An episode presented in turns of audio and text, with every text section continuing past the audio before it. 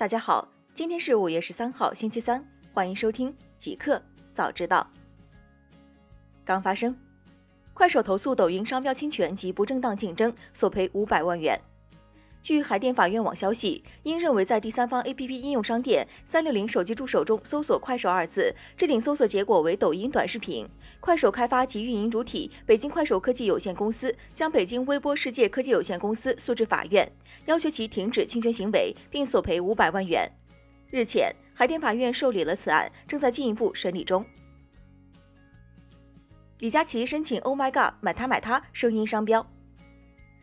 企查查信息显示，上海庄家电子商务有限公司申请注册声音商标 “Oh my God，买它买它”，目前状态为等待审查。上海庄家电子商务有限公司成立于二零一九年三月，李佳琦为第二大股东，持股比例百分之四十九，位列最终受益人。声音作为识别商品和服务来源的标识，从二零一三年起具备商标属性。腾讯标志性的滴滴滴滴滴滴声音就是一个声音商标，但要申请到声音商标并不容易。腾讯也是前后辗转四年时间才拿到。泸州老窖公司曾试图申请国窖幺五七三的广告声音为声音商标，最终未被获批。目前，李佳琦的诉求是否符合商标审查标准中对声音商标的界定尚不确定。大公司，谷歌投资四亿美元，计划打通亚欧海缆新通道。谷歌正在计划一条名为 Blue Roman 的海缆，该海缆将穿越以色列，贯通印度和意大利。主要用于处理欧洲和亚洲之间的通信。传统意义上，海缆一般由电信公司拥有和运营，但近年来，包括微软、Facebook 和谷歌等大型互联网公司也开始进入该领域，以确保有足够多的带宽容量满足业务需求。谷歌自2010年以来一直是海缆项目的重要参与者。虽然谷歌在其财务报告中并未披露其海缆业务的具体情况，但据信该公司在2016到18年度投资了470亿美元，用于改善谷歌云基础设施。该计划包括铺设14条海缆以及数量可观的数据中心。瑞幸大股东清仓所持股份，此前持股达百分之九点二。五月十一号，瑞幸咖啡向美国证券交易委员会 （SEC） 提交的文件显示，其机构股东 Capital Research Global Investor 清仓了瑞幸所有股份，在目前在瑞幸已发行的七点七五亿股总流通股中占比百分之零。今年二月十号，CRJI 披露的文件显示，其对瑞幸的持股数为七千一百五十二点二万股，占瑞幸咖啡总股本的百分之九点二。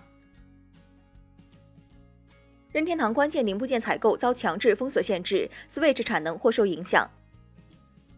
由于马来西亚和菲律宾政府在新冠疫情期间采取强制封锁措施，任天堂 Switch 关键零部件的采购或将受到巨大影响，这可能会限制其今年的产能。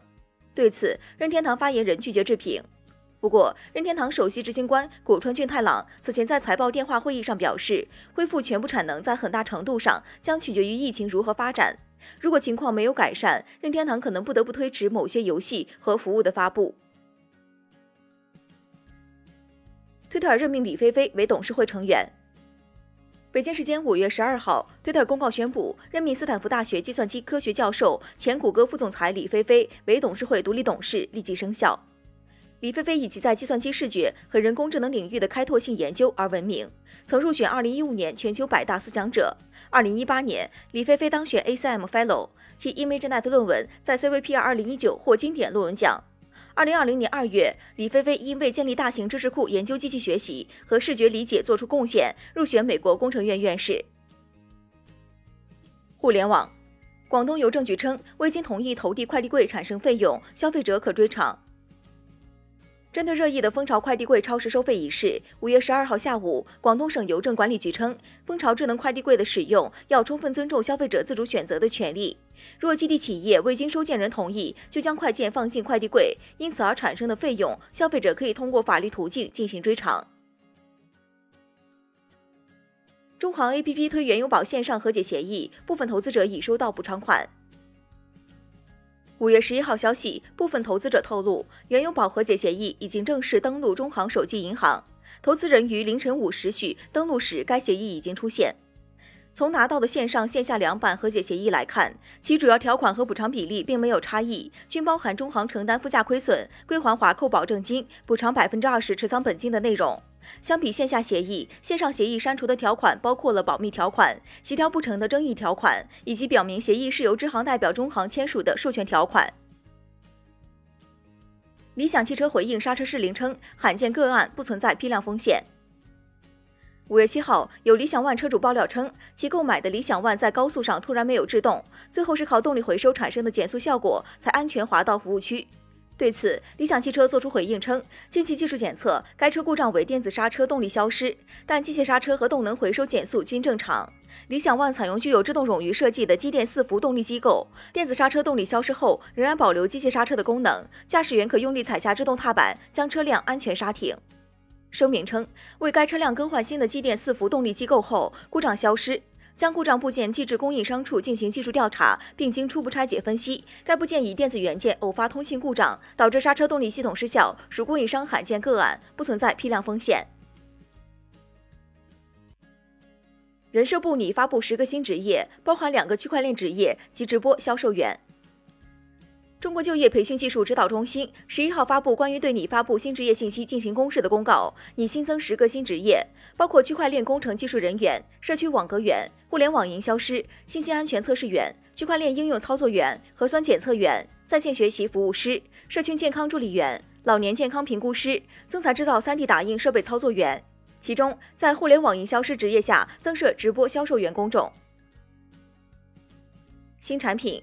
比亚迪称，NFC 车钥匙将成标配，人脸、指纹等生物识别研究提上日程。比亚迪在五月十二号举办的技术沟通会上表示，二零一九年搭载 NFC 功能的汽车出货量占比超总数的百分之八十，预计在二零二一年，NFC 车型的出货量占比将达到百分之九十五以上。目前，NFC 车钥匙功能已在比亚迪秦 Pro 超越版、比亚迪宋 Pro 上线，未来或将覆盖比亚迪旗下所有新车型。负责人表示，目前比亚迪 NFC 在安卓手机领域可以覆盖百分之九十五以上的群体，支持华为、小米、一加、OPPO、vivo 等六大手机厂商。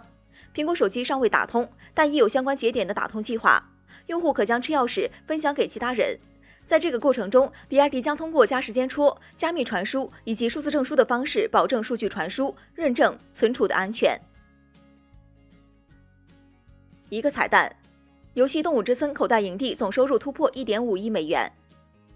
Sensor Tower 最新报告显示，受《集合辣动物森友会》在任天堂 Switch 上热卖的影响，移动版《动物之森》口袋营地也迎来其月收入高峰，上市至今总收入达到一点五亿美元。